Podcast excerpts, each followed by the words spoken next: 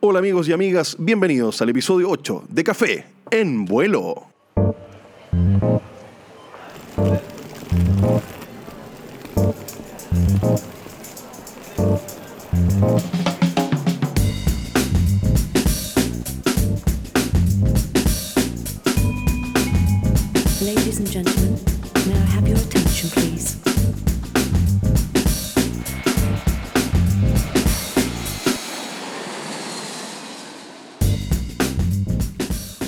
Y amigas, ¿cómo están? Muy buenos días, buenas tardes a la hora que sea que me estén escuchando. Bienvenidos nuevamente a este un episodio más de Café en vuelo, donde esperamos que nos mantengamos siempre en el aire, esperamos que siempre nos puedan escuchar, que escuchen nuestros eh, distintos temas de conversación y que sean para ustedes siempre enriquecedores, llenos de experiencia, de buenas, buenas anécdotas, historias y por supuesto sean una herramienta para que todos los días podamos mejorar y ser mejores personas. Así que nuevamente bienvenidos. Arrancamos con todo en este episodio. Hoy día tenemos un, invitado, nuevamente un gran amigo de la, de la casa, amigo hace mucho tiempo, conocido en Iquique durante mis eh, andanzas como piloto aeronaval de la Armada de Chile. Y vamos a seguir conversando antes de que lo presente, darle un poquito de introducción a esto.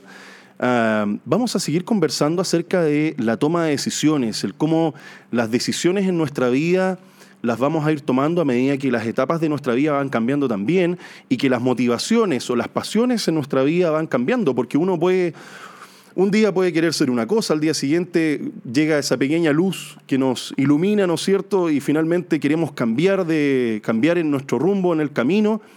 Y por supuesto que siempre podemos hacerlo, siempre podemos seguir eh, intentándolo y sacando adelante lo mejor de nosotros para buscar esa pasión, para buscar ese camino y finalmente ese objetivo final. Y es lo que vamos a seguir conversando aquí hoy día con Paulo Ramírez Calvo, aviador naval. Él es capitán de corbeta de la Armada de Chile, así que lo recibo muy, muy cordialmente. Bienvenido, Paulo. Hola Sebastián, Eh, gracias primero por invitarme, he escuchado tus episodios anteriores y me siento honrado y a la vez pequeño porque has tenido tremendos invitados, así que muchas gracias.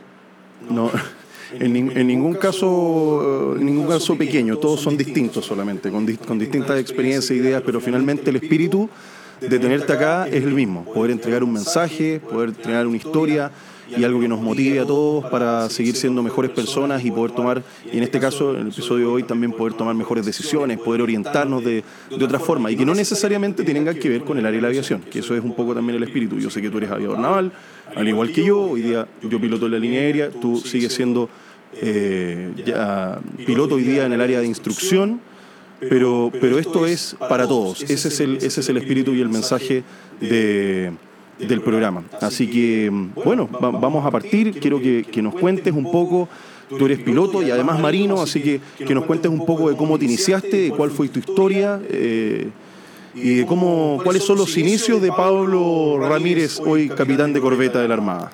Bueno, los inicios de Pablo Ramírez es un niño de campo, muy alejado de la aviación, en el sector de Hijuela, que queda en la ribera del río Aconcagua, en la quinta región. Entonces, la verdad yo no tenía mucha relación con aviones, se veían pocos aviones en ese tiempo pasar por arriba de, de Hijuela. Pero hubo un hecho anecdótico en mi vida que me marcó para siempre y sembró la semilla de la pasión aeronáutica. Por allá por el año ochenta y tantos, fines de los ochenta, eh, pasaron en Chile unas inundaciones muy famosas por las imágenes del río Mapocho saliéndose de su cauce, cosa que ahora parece eh, anacrónico, imposible, pero en ese tiempo pasaba. Y en regiones también pasaba, se salió el río Concagua de su cauce y nuestra casa quedaba muy cerca del río. Y mi papá, previsoramente, eh, nos pasó a la casa de mi abuelo, que vivía cerro arriba, pero mis vecinos no tuvieron la misma previsión. Nosotros, quiero poner en contexto que en el campo, cuando hay poca gente, tus vecinos son tus mejores amigos, son casi tus hermanos. Eh, y tampoco son tan vecinos, quedan casi un kilómetro. Pero me acuerdo como si fuera ayer estar parado en la ruta 5 a la orilla de la ruta 5, mirando en una torrencial lluvia como el río se había salido de su cauce y en el techo de una casa habían cinco personas. Mis tres amigos y sus dos padres.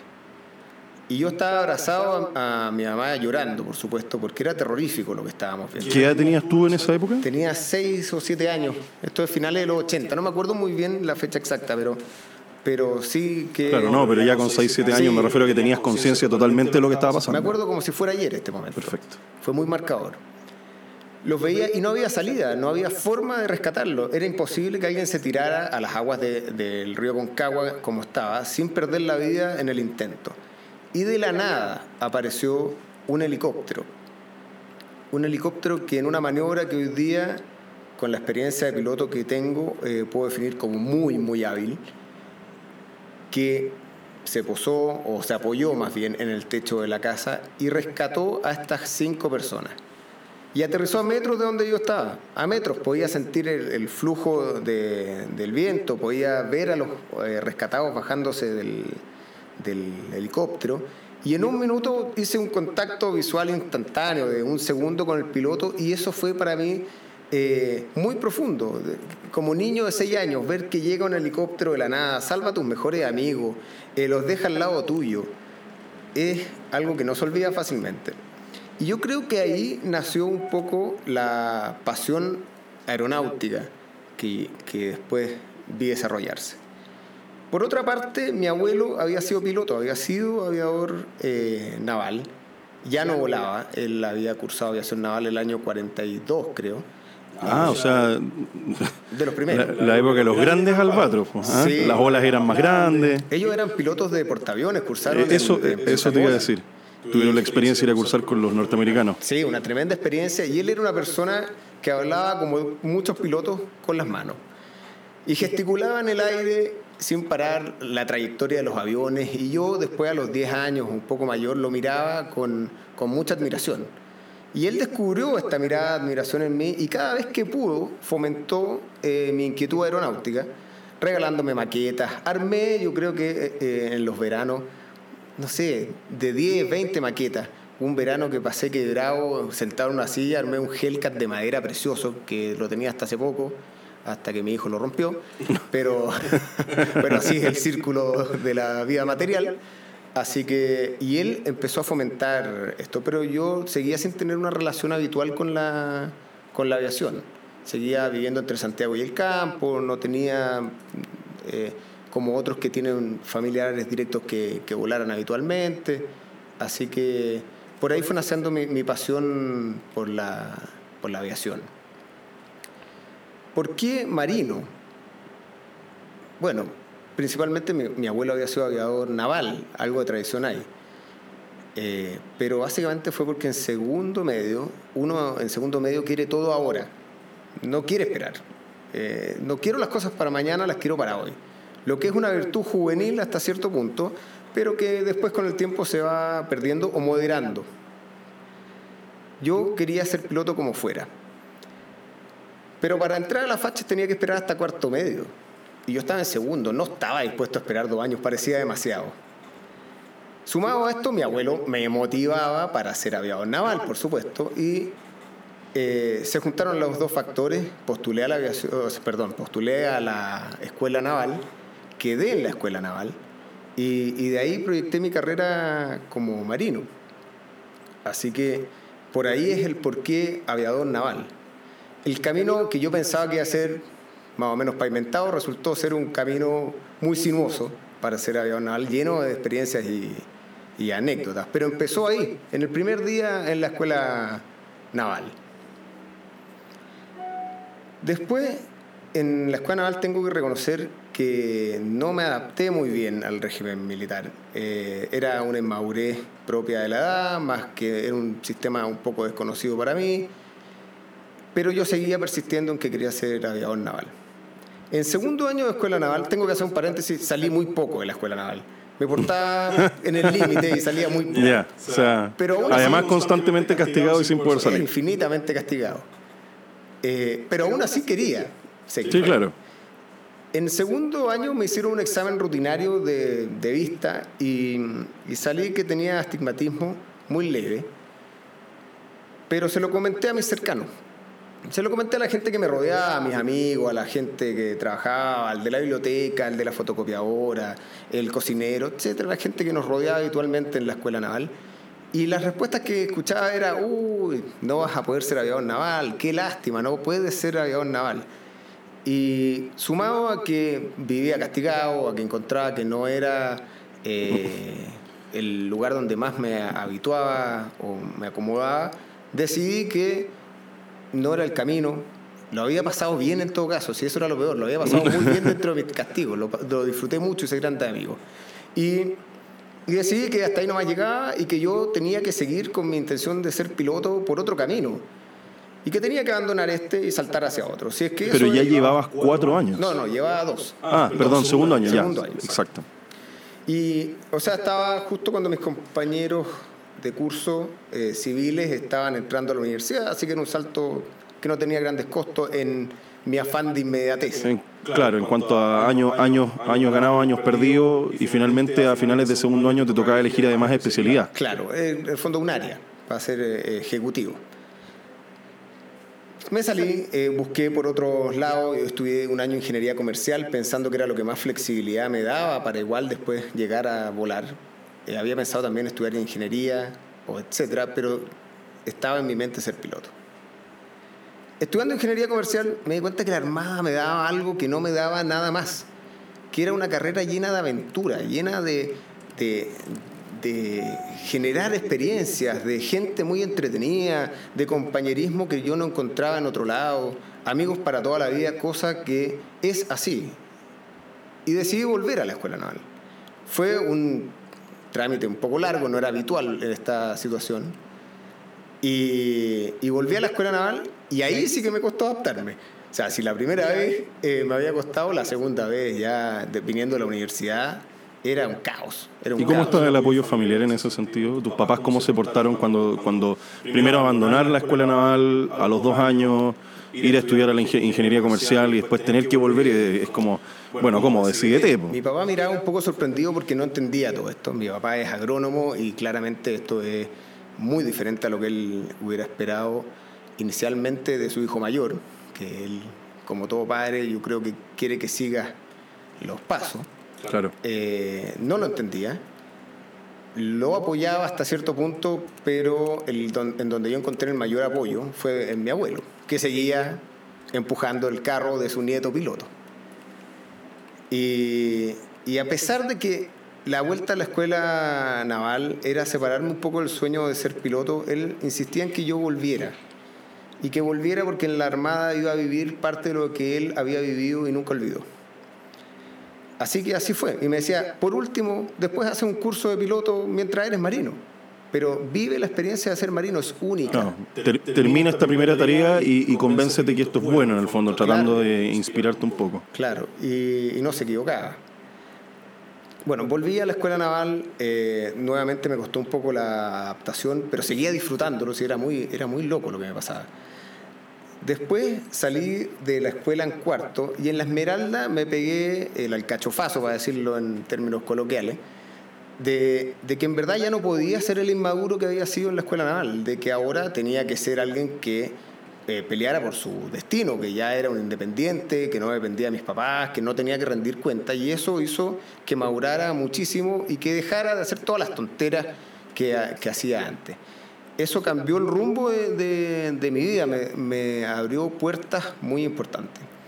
Una de esas fue que cuando tuve que decidir dónde irme embarcado, después de la Esmeralda, decidí irme al rompehielos Almirante Biel, que ya no está en la Armada, pero que era una, un- una gran unidad de la Armada con una tarea muy importante. Decidí irme ahí porque quería conocer la Antártica, si ya estaba acá. Tenía que tomar las oportunidades que me daba la Armada y la más extrema que yo consideraba era la Antártica. Y se le sumaba al factor decisivo de que el Biel siempre llevaba helicópteros a bordo. Había, había una motivación distinta también para elegir el rompehielo. Totalmente. Entonces, independiente, de la, independiente de la experiencia antártica, que es maravillosa. es maravillosa, es otro planeta, es, es realmente algo una oportunidad que no se puede dejar pasar si es que uno la tiene a la mano. Y, y además ir como dotación, que uno va a trabajar, porque como turista quizás es un poco incompleto.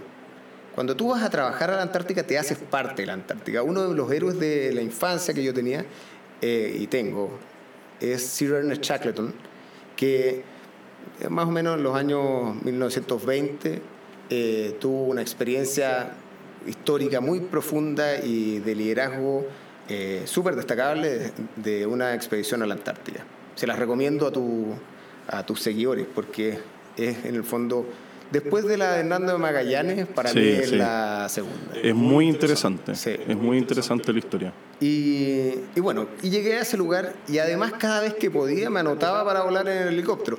Había que ir a sacar una foto a no sé dónde, yo levantaba la mano y yo iba. No importaba si me tocaba dormir o no, eh, si tenía que ir a almorzar o no. Si, yo pedía permiso y siempre me subía al helicóptero cada vez que podía. Me acuerdo de haber pintado faros por toda la Antártica ayudando a los fareros, porque siempre necesitaban alguien que le llevara los bidones con pintura o alguien que ayudara a pintar rápidamente porque estábamos eh, en malas condiciones climáticas. Y si era el helicóptero, yo iba, de todas maneras. No me, no me podía negar, era como una droga. Así que eh, estaba en eso y, y decidí que iba a intentar igual eh, postular a aviación naval. Como fuera, Como, sea. No, no voy a perder la oportunidad de postular. Postulé y quedé. Quedé. Después de todas las Y, y vueltas ojo que hay que, hay que hacer una mención interesante, que aquí lo que postulan a, a la aviación naval en la Armada es a la primera. Esta cuestión no, no, no, no existen segundas oportunidades, no existe, no es que el próximo año lo vuelvo a intentar, esto es a la primera. Y, y la cantidad normalmente de, postulantes a la aviación naval no es menor, no es menor. En una generación de oficiales ejecutivos, de, de, digamos que son del área eh, de la Marina eh, eh, Ejecutiva, de la Marina Superficie, de los buques de, de- guerra, digamos, y buques de, de propósitos generales, la cantidad de esos oficiales que postulan una vez al año a la aviación naval y como oportunidad única debe ser, ¿cuánto? Debe bordear el 35%, el 40%. Sí, varía todos los años, pero anda por ahí. Sí. Y, y quedan cinco, entre 5 y 10 alumnos. Y, y yo quedé. Yo sabía que probablemente en aspecto físico, como era la vista, el problema que tenía, eran cosas que yo no iba a poder manejar. Y decidí que el único factor de toda esta grilla de notas que influía en quedar, que yo podía manejar eran las notas. O sea, las notas, en tener buen comportamiento, en no caer en errores no forzados. Bueno, y eso hizo que yo quedara en aviación naval. Y dentro de las cosas que a mí me gustaría poder recomendar a, a tus auditores es que una hay que perseguir lo que uno quiere y además hay que asesorarse bien. Si yo solamente hubiera tomado la opinión de los que en el minuto me decían tú no vas a poder ser avional, que lo hicieron con muy buena eh, intención, nadie trataba de hacerme eh, cambiar el camino, sino que era su opinión sincera. Pero resulta que no era la autoridad en el tema era la gente que me rodeaba habitualmente, entonces no tenía eh, por qué saber. Y, yo tomé una decisión en ese minuto que después volví atrás y volví al camino que me trajo hasta donde estoy ahora. Pero hay que che- rechequear los consejos que te dan. Sí, sí, no, y en eso, y en eso estamos totalmente de acuerdo. Mira, eh, creo que no hay ningún invitado y, y- y muy pocas personas con tu experiencia, etcétera, que han tenido que tomar decisiones, te puede decir lo contrario. A mí me pasó exactamente lo mismo. A mí, yo cuando, cuando traté de postular a la escuela naval, la verdad es que no sé si asesoría, pero sino que la información o los comentarios que venían de, de- de forma de, de lugares externos finalmente eran todos negativos. No, no vaya a poder entrar, no vaya a quedar, es que, es que tú no sabes. Pero era, finalmente era gente que, como decías tú, está tan mal informada o no tiene la información eh, exacta con datos duros o, poder tomar ellos una buena evaluación de, lo- de la decisión que tú estás tomando, finalmente no, no te ayudan absolutamente nada más que bajarte la motivación.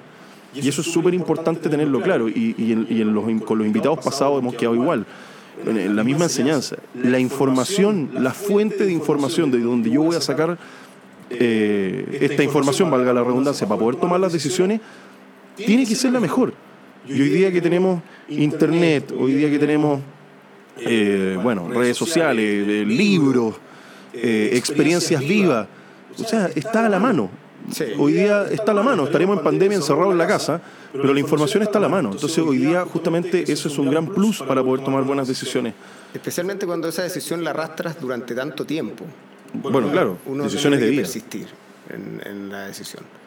En este caso llegué a cursar aviación naval muy feliz, eh, un desafío tremendo, y en el curso que los dos hicimos y compartimos, yo, yo tengo que decir que yo hice la mitad de mi curso en la FACH, institución a la que le agradezco mucho la formación que me dio inicial. Eh, son una gran escuela. Y después hice mi formación de instrumento en PC7 en la Escuela de Aviación Naval, donde también aprendí muchísimo de instrumento y tuve grandes instructores a los que la, ver- la verdad les agradezco infinitamente. Fue un proceso muy duro, muy difícil, que hizo que tuviera que dar no lo mejor de mí, lo mejor de lo que yo algún día podría pensar de verdad de mí. Porque cuando yo te digo, no, tienes que dar lo mejor de ti, de repente uno dice, bueno, yo sé cuánto es lo mejor de mí. No, esto te lleva más allá.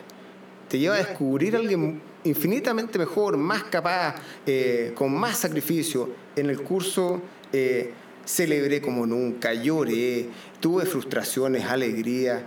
Es un curso de, extremos. Y, cuando me pusieron la piocha de aviador naval, no me cabía el, orgullo en el pecho. Estaba tan orgulloso, fue uno de los momentos más felices de mi vida. Eh, ver que, que había logrado algo que costaba tanto y algo que había soñado durante tanto tiempo en un mismo día. Un mismo día, te ponen la piocha y tú decís, chuta, esto es, es la consecución de, de una forma de vivir mi vida. No sabía que era el principio de, de muchas cosas Recién más. estaba partiendo. Que recién estaba partiendo. Como para contar una anécdota del curso, puedo contar que había un instructor eh, que yo, con el que trabajo ahora y al que le debo mucho, porque en ese tiempo, en una conversación, me dijo que él creía que quizás yo no estaba dando el 100%. Yo me miraba a mí mismo y decía, pero ¿qué está hablando esta persona? Yo estoy dando el 300%. Bueno, él hizo que yo lograra dar un poco más, en verdad.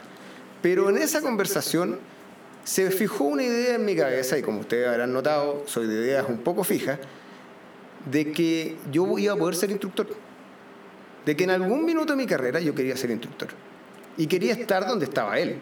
Y quería poder instruir a pilotos para formar aviadores navales. En ese minuto yo lo dejé en mi, en mi lista de chequeo eh, a futuro de ser instructor. Así que le agradezco esa conversación a, mi instructor de la época.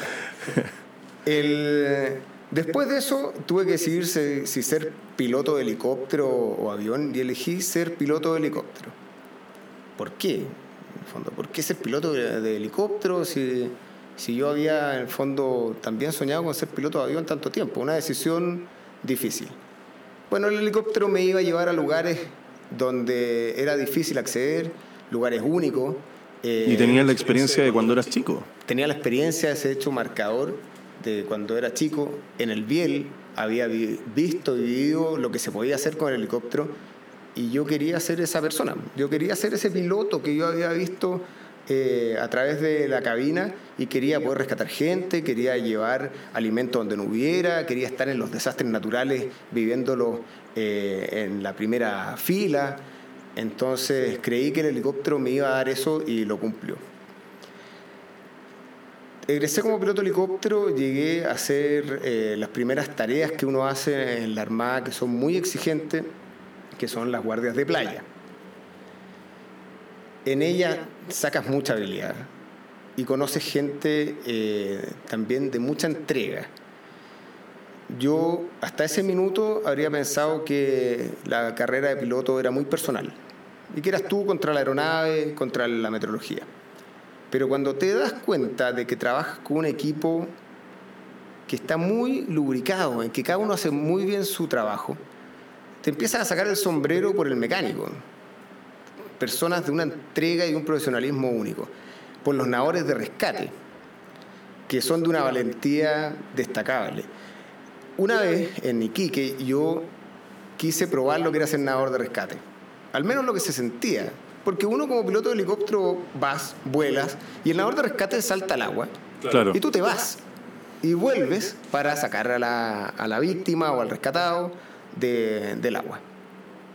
Y un día me ofrecí voluntario, como habitualmente lo hacía, para en el vuelo de otro piloto saltar al agua con los nadadores de rescate.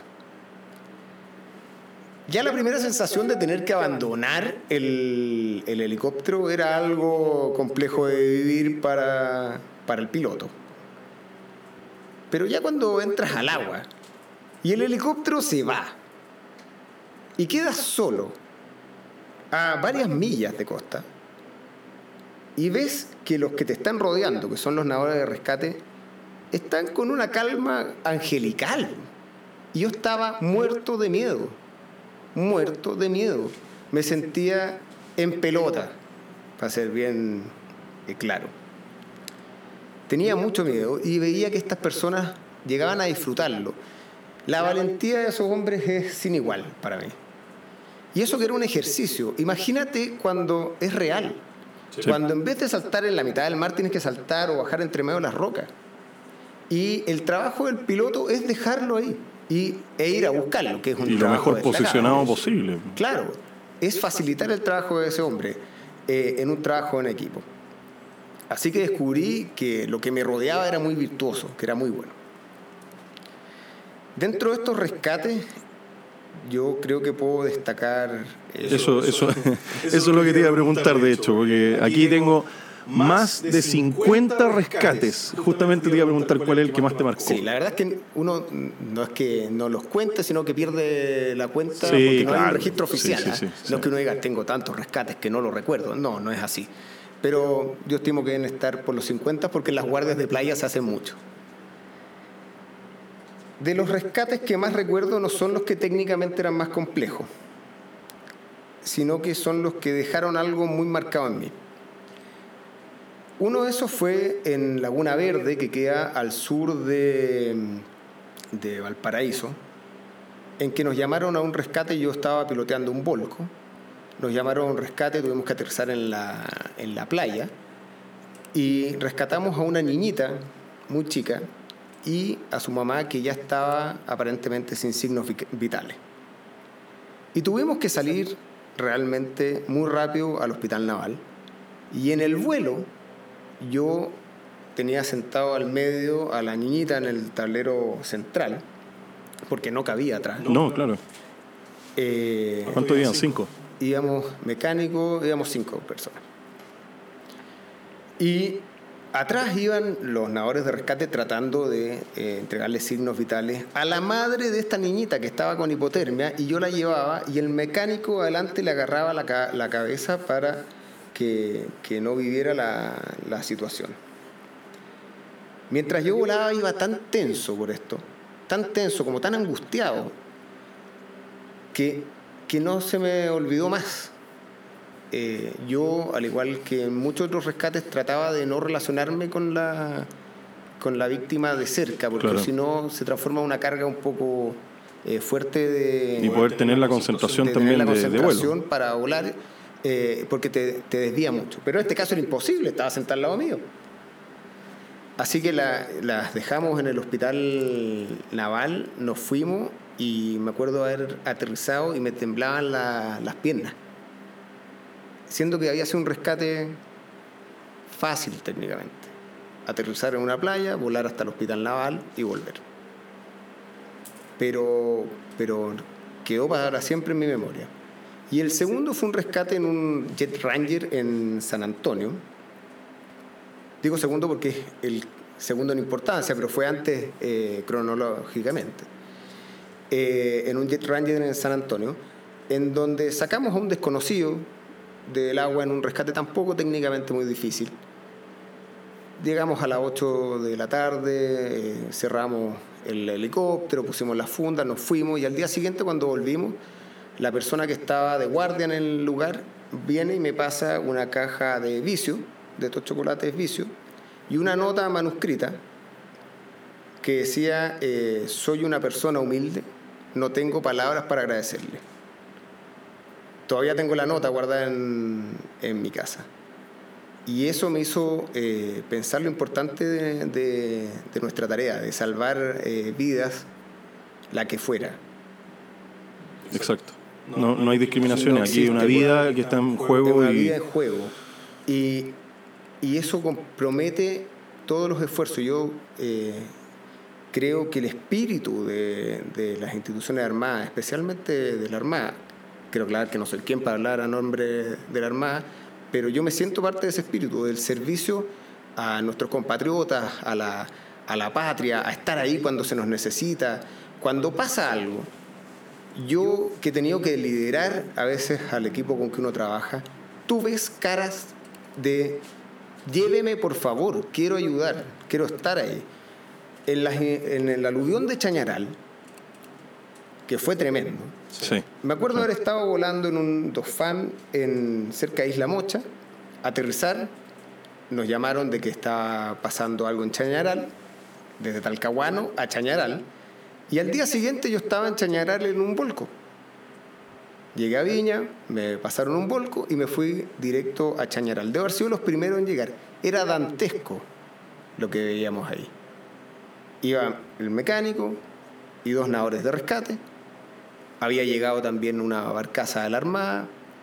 Y fuimos, yo creo que los primeros externos a Chañaral, porque claramente estaban bomberos de Chañaral, carabineros de Chañaral, etcétera, instituciones eh, que siempre están. Pero ellos eran parte de los afe- afectados, estaban eh, muy afectados. Claro, sí, no, O sea, sí, ese, ese, ese, ese aluvión se llevó todo. Todo. Sí, incluso la- creo que hasta la pista de Chañaral quedó en mitad barro y mitad Sí, pista. quedó bien dañada, aparte que los Sí, sí, después no se sí. podía aterrizar porque estaban los autos y camiones Claro. que no habían podido pasar hacia el otro Claro, lado. claro. Nos pasamos dos días barriendo la carretera hacia arriba y hacia abajo porque aparecía gente de que su auto había quedado enterrado y caminaban por el desierto, los subíamos al helicóptero y los llevábamos de, de vuelta. Tierra Amarilla creo que se llama el pueblo donde pasó por al medio el, Sí, Tierra Amarilla. el, el aluvión, se llevó la mitad del pueblo. Y nosotros fuimos de los primeros en llegar, llevábamos agua y tú sentías que le estabas haciendo tanto bien a, a esta situación tan terrible. Y yo creo que es el espíritu de la, de la Armada o de, de las instituciones armadas, es ese. Eh, yo me sentía parte importante de, de este equipo y lo, y lo viví con mucho orgullo. Ayudamos todo lo que pudimos, la situación era catastrófica y, y después vimos cómo se fue normalizando un poco la, la situación. Así que eso yo creo que fueron los tres hechos anecdóticos parecidos a una emergencia o a un rescate que te podría contar que, que me han marcado en, en mi carrera como piloto de helicóptero. Sí, porque, bu- bueno, o sea, yo creo que como tu carrera, pero también has participado de otras actividades. Eh, tienes 17 comisiones a la Antártica como piloto. No, ahí tengo que hacer una, Ah, tengo que ah, una corrección. Porque son 17 porque yo estuve en el Biel. Ah, Y- perfecto, pero ya. También, fui también como- la sumaste. Sí, también fui como. ya. Pero, pero como son piloto. 17 comisiones a la Antártica. Sí, y también participaste eh, cuando, cuando llegaron los incendios. Sí. tu- tu- tuviste una participación Es también que yo ahí. no dejo oportunidad sin, sin tomar. Y es importante mencionarlo Sí, también. yo no dejo oportunidad sin tomar. Cuando fueron los incendios del año 2017, creo. Soy malo con la fecha. 2017, porque, sí, porque estábamos en el escuadrón en, en el norte. Sí. sí. Fueron los incendios del 2017 y yo tuve la oportunidad de participar eh, como copiloto en los helicópteros que trajeron los norteamericanos, que eran matrícula November y sus pilotos hablaban eh, solamente inglés y ahí tenían que relacionarse y coordinar con gente en tierra que solamente hablaba español. Así que eh, participé en esa operación dentro de mis vacaciones y, y fue una experiencia muy, muy eh, profunda de ver un área muy diferente para nosotros en ese momento. Hoy en día las Fuerzas Armadas también eh, atacan incendios, pero en esa época no lo hacíamos de esa manera. Y, y aprendí mucho de esos pilotos, pilotos tremendos pilotos, o sea, una experiencia única, gente que se había pasado toda su vida pagando incendios en UH-1H. Claro, que era un carreras- sueño, carreras para- completas. Claro, para alguien que adora la aviación, volar un UH-1H 1H es como, es como subirse a la nave madre de los helicópteros. O sea, realmente una, una experiencia muy grande. Y, y tuve esa oportunidad y la, la tomé. Y la disfruté. Esa es la, la verdad. Como he disfrutado casi todo lo que he hecho en mi carrera. Después, ¿qué otra eh, experiencia? Bueno, volaste los tres helicópteros principales de propósito generales en la, en la Armada. El Sí. Ranger, el Dauphin y el Volco. Sí, volé lo- los tres y si me haces elegir uno, ¿Ya? el Volco. Es, que, es que el Volco es muy rico. es sí. muy rico. Sí. Es un tremendo helicóptero. Eh, yo creo que tienen que haber mejores, no tengo más experiencia en otros modelos, pero entre esos tres me quedo con el Volco, mi regalón. Es que independiente que tenga menos, a lo mejor menos capacidad de pesos, qué sé yo, pero, pero también es mucho más multipropósito que los otros dos. Es un el, Jeep. el- el Ranger es más pequeñito, el, el, el Dauphin es más grande, pero tiene ciertas más limitaciones, el, el Volco los cumple todos. Es un. Jeep. En el fondo. sí, sí. eh, El eh, 4x4 de los el helicópteros en ese 4x4 Los sentido. helicópteros que yo he volado al menos. Así que. Bueno, y en la Antártica también. Ahí tuve una. No es una emergencia, pero sí es una experiencia que quizás algunos pilotos puedan eh, disfrutar o tomar. En la Antártica eh, hay mucho hielo, evidente. Y hay un solo buque entre, entre tanto hielo, por lo general, que era el buque en el que uno tiene que aterrizar. La meteorología es impredecible. Y el helicóptero en el que volaba, un Volco, tiene, tiene un radar meteorológico. Llegó un punto en una operación en que se cerró visualmente, no veíamos.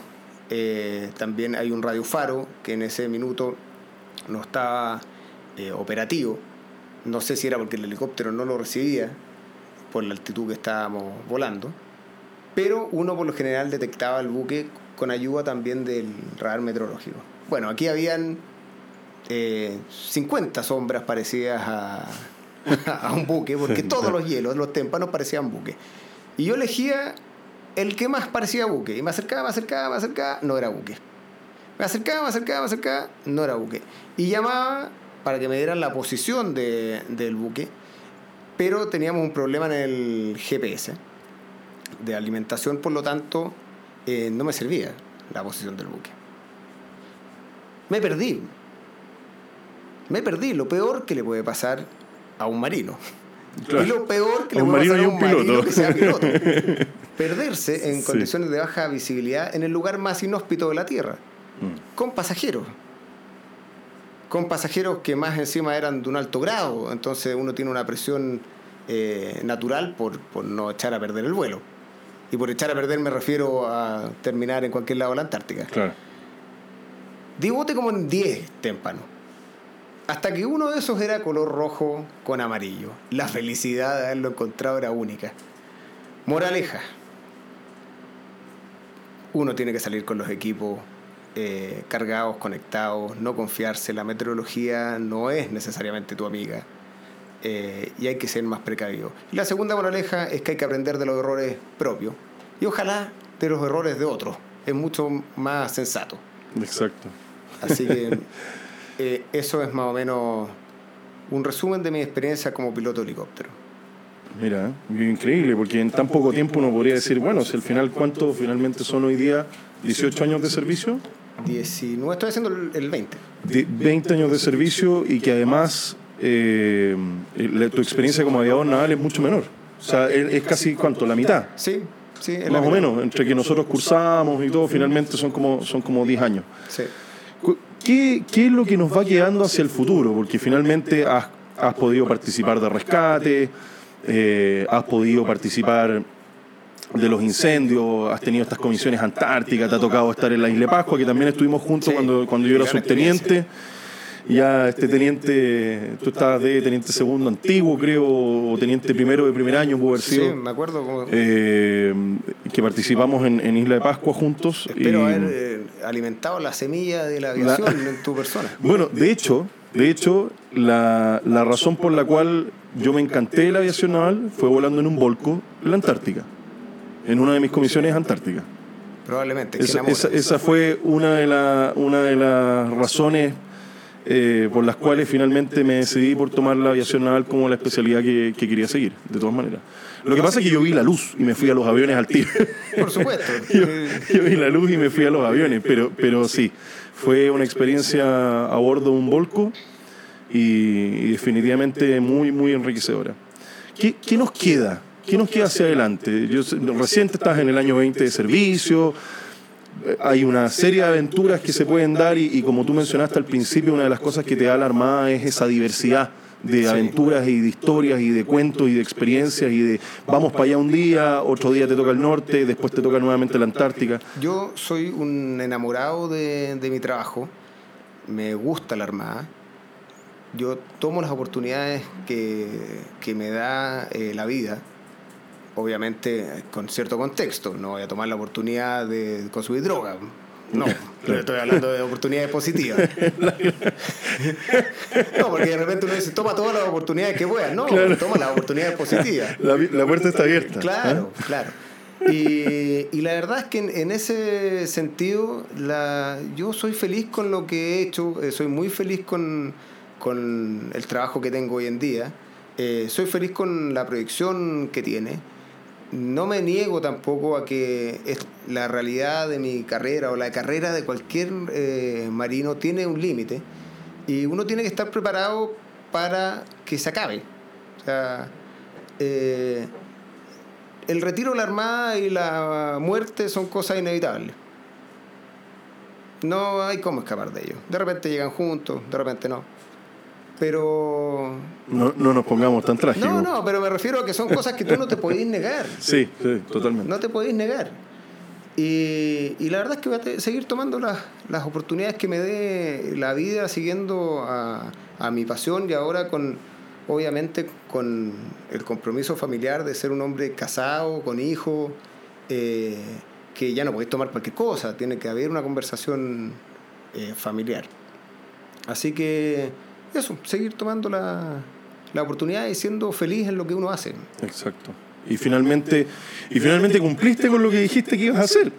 Porque, Sí. porque esa conversación que tuviste con ese oficial en su momento eh, y esa visión que tuviste cuando eras chico de los del helicóptero, del avión, finalmente llegaste a ser aviador naval, cumpliste eh, ese sueño, ese objetivo que tenías súper claro, que no me queda la menor duda que lo tenías claro desde, desde chico. Pero hoy día eres un flamante instructor del escuadrón de instrucción de la aviación naval. Sí, y la verdad es que es una responsabilidad tremenda. ¿Cómo, a propósito de lo mismo, o sea, una, una responsabilidad tremenda, y cómo tú eh, manejas esa situación ahora como líder, sabiendo que todas esas, todas esas cosas malas que te pasaron o malas experiencias, las metiste, ¿no es cierto?, en tu mochila de la vida y dijiste, no, yo, yo ahora sí voy a ser instructor, de esta forma, esto es lo que quiero como líder para, para esos alumnos que, que no saben a lo mejor nada de aviación, que parten de cero. Sí. Yo tengo la, la fortuna de ser instructor. Eh, yo no he tenido malas experiencias, tengo que eh, quizás ser claro en, en eso. He tenido experiencias difíciles en la vida, sí, obvio. Pero malas no. La verdad es que cuando las veo hacia atrás, en el minuto parecían terribles o parecían difíciles, pero, pero ahora no, ahora son eh, experiencias y estoy siendo como soy, estoy eh, satisfecho conmigo, con, con felicidad en lo que hago, gracias a ellas también, a las que parecían buenas y a las que parecían malas. Dentro de eso, ser instructor para mí es eh, un privilegio, un honor, que me tomo muy en serio y que si vuelvo atrás al inmaduro cadete que era yo en primer año, eh, la verdad es que soy otra persona. Y, y lo que me gusta o me gustaría transmitirle a mis alumnos es esta pasión con la que yo veo la aviación y el concepto de que un buen piloto es 70% conocimiento y 30% habilidad. No es una fórmula matemática, Mm, es una claro, forma de sí. decirlo.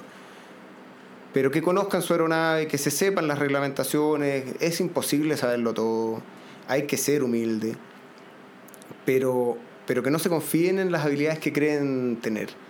Y, y en eso a mí la vida me dio una lección cuando volví a volar aviones, eh, cuando volví a volar el PC-7, bueno, cuando volé el PC-7, porque yo hice mi curso en, en Pillán y en PC-7, de que yo pensaba que, era, que iba a ser más fácil. Eh, y no lo fue. ¿Por qué? Porque eh, yo era piloto helicóptero y me había habituado a volar helicópteros como se vuelan los helicópteros, con ciertas posiciones, con ciertas visiones de la cabina, y eso en el avión cambiaba mucho. Y fue un baño de humildad, humildad. Reconocer mis debilidades y superarlas nuevamente. Volví a ser alumno y eso me ayudó mucho quizás para ser el instructor que soy hoy.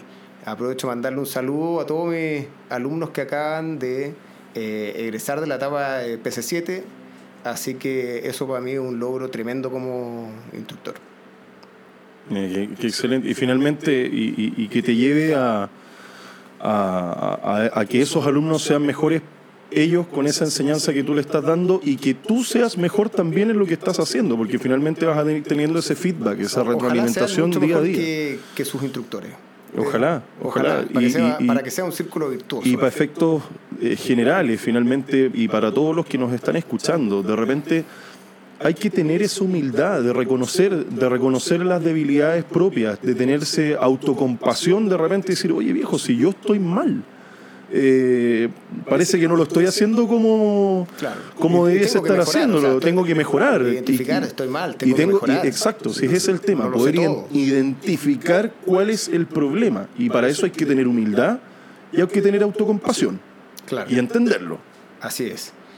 Y bueno, otra cosa de la que yo siempre he sido súper consciente es de el periodo histórico que estamos viviendo los que somos contemporáneos. ¿Por qué? Como te decía, el hombre desde la, eh, desde la, desde la edad de los metales ha mirado el cielo con ansias de volar. Probablemente desde que existe el hombre, desde que dejó de ser un, un, un mono simplemente ha mirado el cielo con ansias de volar. Pongámosle 5.000 años. Resulta que el, el hombre voló de forma mecánica, con propulsión mecánica. Esto puede generar un poco de, de, de discusión, pero con los hermanos Wright en el año 1903. Por lo tanto, han pasado 118, 117 años de- desde el primer vuelo eh, motorizado. Pudiste haber nacido en cualquier época de estos 5.000 años. Pudiste haber sido una persona en el medioevo, pudiste haber sido un romano, pero resulta que por gracia divina, aleatorismo, no sé, naciste en los 118 años donde el hombre ha volado. Saquémosle los primeros 60 años, donde la gente normal no podía acceder a ser piloto. Por lo tanto, quedan los últimos 60, en que alguien puede decidir ser piloto. Por lo tanto, de los 5.000 años, eh, viviste en la época de los 60 años, donde tú puedes ser piloto. Apasionante. Ahora, proyectalo hacia el futuro. Probablemente no van a pasar otros 60 años con necesidad de piloto. Yo soy de la teoría que el último piloto está por nacer. Con los avances tecnológicos que tenemos, yo tengo la esperanza de que mis hijos sean pilotos. Pero estoy seguro que mis nietos no van a ser pilotos.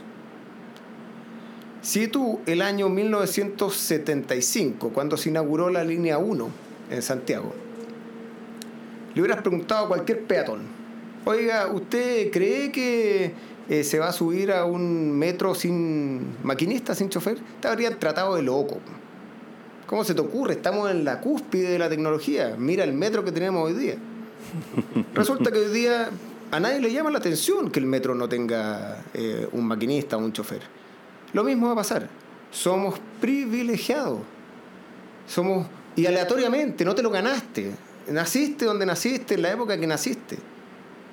O sea, tu abuelo podía ser piloto, tú puedes ser piloto, tu hijo puede ser piloto, pero tu nieto probablemente no sea piloto. Así que hay que aprovechar la oportunidad. Estamos en una coyuntura histórica única. Qué afortunados somos. Esa es una de, de mis reflexiones. Y la segunda, como para terminar, porque no quiero ser muy extenso, es darle la recomendación a los que les parece difícil este camino. Porque o no tienen familia que esté relacionada con la aviación, o porque piensan que los recursos no, no están, que es muy caro, que es muy difícil, que se necesitan habilidades superhumanas eh, para lograrlo, que, que estoy muy viejo, que soy muy joven, tantos motivos que hay para renunciar a, a lo que uno quiere. Yo en ese sentido le diría que no nieguen la oportunidad cualquiera sea de acercarse a la aviación. Cuando yo vivía en Santiago durante un tiempo, antes de, postular a la Escuela Naval, eh, conocí lo que era Tobalaba. Tenía la suerte también de, de tener algunos conocidos que estaban relacionados a eso, pero yo iba al umbral de Tobalaba a ver aterrizar los aviones. Y me sentaba en la vereda a ver aterrizar aviones no tuvo ningún efecto. ¿no? De ahí no me, no me invitaron a hacer socio del club, ni, Claro. ni me invitaron a volar. Ah, como vuelos ser. populares. Esta historia tendría una cereza arriba si yo te digo, estaba sentado ahí y pasó una persona y me sacó a volar. No fue así. ¿ah? Pero, pero son esas pequeñas orientaciones que hacen que tú no olvides que quieres ser piloto. Y aparte que yo lo disfrutaba, no iba solamente por eso.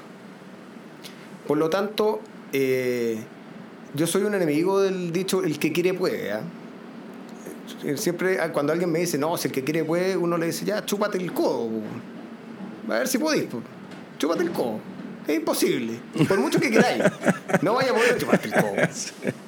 Por lo tanto, no solamente basta quererlo, hay que hacerlo. Hay que hacer cosas. Sí, Por sí, pequeñas sí. que parezcan, no te quedé hoy día jugando PlayStation. Anda a Tobalaba, anda a tu aeródromo local, al club, ofrécete para lavar el avión, no tengo idea. O sea, si no haces nada para llegar a donde quieres ir, no vas a llegar. Piensa, predica, pero aplica. Sí, sí, o sea, y yo creo que esas son las dos eh, cosas que yo recomendaría. Ser conscientes de, del privilegio de estar vivo en el momento que estamos vivos y, y- y tratar de conseguir eh, acercarse a, a esto, por lejano que parezca. Quizás no vas a encontrar el camino para ser piloto, porque esto es muy amplio. Pero si te gusta la aviación, te aseguro que en otras áreas vas a encontrarlo. Yo conozco apasionados por el control aéreo, apasionados por la mecánica de aviación, apasionados por... eh, tengo un conocido que, que vive un mundo eh, muy especial en la aviación virtual. Sí, es- sí, oye, también, es efectivamente. un- es una pasión también Eh, irrefrenable. Gente que tiene simuladores completos en la Completos en la casa y las aplicaciones y software completo. No, si es verdad, si es cierto. Es tan, cierto. es tan amplio que, que yo recomendaría remar hacia allá a cualquiera que tenga la inquietud. Y tener y, y hoy día que tenemos además la facilidad de la información, si eso, Sí. eso hay que seguir replicándolo. O sea, sí, claro.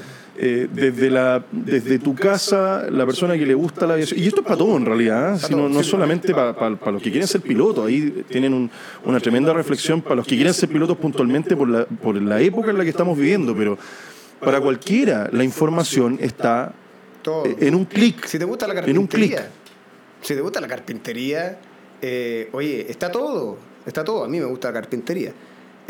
Si te gusta leer, oye, ahora puedes comprar los libros que antes era imposible acceder. Hay libros muy buenos de, de aviación. ¿ah? Eh, le voy a decir a- a- aquí a tus seguidores que busquen porque son inspiradores. Así es, así es. es, eh, y hay muchos libros y textos que son inspiradores y hay, y hay historias que son inspiradoras, así como te estamos escuchando hoy día a ti.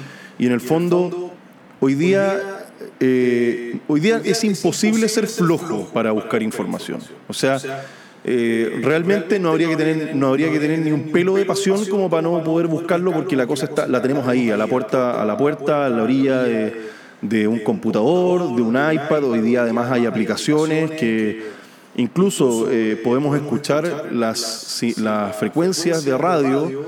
Podemos escucharlas por, por, por una aplicación. Está ATC Live que se puede escuchar el que quiere ser controlador aéreo el que quiere trabajar en, en un área que se acerque, que se vaya, mm, digamos, ambientando y empapando del tema de la aviación, hoy día es perfectamente posible. Tienen Sí. todas esas Yo, herramientas. yo a mis alumnos cuando los recibo eh, y en la primera reunión que tengo les tengo que decir y les digo, ustedes tienen que respirar, comer, dormir su pasión de ahora en adelante. Que tiene que ser relacionado con esto. Si tú abres tu Instagram y tienes, en el caso de las mujeres, eh, pura moda o te gusta, eh, da lo mismo, la comida sana y tu Instagram habla de eso. Y si eres apasionado por el fútbol y tu Instagram tiene todos los perfiles de fútbol existentes, bueno, vamos alimentándolo con esto. Porque esto te va a dar mucho. Los grupos en, en estas redes sociales sobre aviación, de aviación son una fuente inagotable de sabiduría. Pero aparte alimentan el alma. Porque te mantienen muy cerca de lo que te gusta. Tú abres tu celular para descansar, pero estás aprendiendo al mismo tiempo. Por lo tanto, eh, un llamado quizás general es incluso cuando estés descansando, trata de que tenga algo de esto o de lo que sea que te apasione, pero que, que, que tus perfiles sean útiles, los perfiles que sigues, los usuarios, los líderes de opinión que, que sigues, como por ejemplo Sebastián, sea, sea, Claro. sea útil, sea útil para tu vida. En Bueno, un YouTube también da lo mismo. a esto. O sea, hoy día, hoy día a- a- aprende a pelar una manzana. Uno busca aprender a pelar una manzana en YouTube y lo va a encontrar. O sea, no, Claro. lo que uno quisiera lo va a encontrar. Y puedes descubrir que has pelado mal la manzana toda la vida. incluso. Exactamente. ¿ah? O, o abrir o, o pelar el plátano. Sí, hay como 300 formas. Es increíble, bro. es increíble. Fascinante la cuestión. Y, pero por eso, alimentar las redes sociales de, con buena alimentación. A ti que te gusta la buena alimentación y el Eso, deporte y todo eso, eh, hay que alimentar nuestra vida con, con cosas positivas. Y dentro de eso está seguir las pasiones Mm. profesionales. Amigos y amigas, una, una historia de humildad, una historia de, de, bueno, de profesionalismo sin duda, como siempre, como siempre y con todos nuestros invitados, gente que les apasiona lo que hacen, gente que están, que están contentos, eh, felices, eh, que le ponen cada día ese 110% a, a su labor diaria, tanto en, en su labor, en, en- lo profesional, como en la casa también, porque eh, aquí Pablo es un, un tremendo padre, de familia, con su señora y sus dos niños. eh, también es un ejemplo para, para todos nosotros. Así que yo los dejo invitados, espero que les haya gustado este, este, este capítulo. Espero poder tenerte nuevamente contando más historias. Alguna más, vez tendremos, alguna vez tendremos otra, otra anécdota que poder contarle. Y así que te agradezco mucho tu participación. No, gra- gracias a ti por invitarme. Eh, repito que me siento honrado y, y ojalá haber transmitido algo que le haga clic a, a tus auditores. Así que muchísimas gracias, amigos. Como siempre, recuerden que el mensaje es la experiencia, hoy día es la información, ser humilde, seguir adelante, perseguir las cosas que queremos hacer en la vida, pero perseguirlas con acciones. No podemos quedarnos mirando, no podemos quedarnos sentados, tenemos que pararnos, tenemos que salir de ese hoyo y tenemos que seguir adelante. Así que, amigos y amigas, nos despedimos. Espero que hayan disfrutado de este episodio. Recuerden compartir, recuerden compartir este episodio a través de sus redes sociales, a través de con sus amigos, con sus eh, pololas, con sus pololos, etcétera. Así que espero poder llegar a más y más personas con estos mensajes. Acuérdense compartir, hacernos también seguirnos en nuestro Instagram y nos vemos en un próximo episodio de Café en Vuelo. Chao. Si te gustó este programa, suscríbete ahora a nuestro podcast. Acompáñame cada semana en un nuevo episodio de Café en Vuelo, siempre en la compañía de algún invitado con quien iniciaremos un vuelo a lo largo de nuevas ideas, experiencias, historias y mucho más. Por supuesto, también puedes seguirnos a través de nuestras redes sociales en nuestro Instagram oficial Café en Vuelo. Nos escuchamos en un próximo episodio. ¡Chao!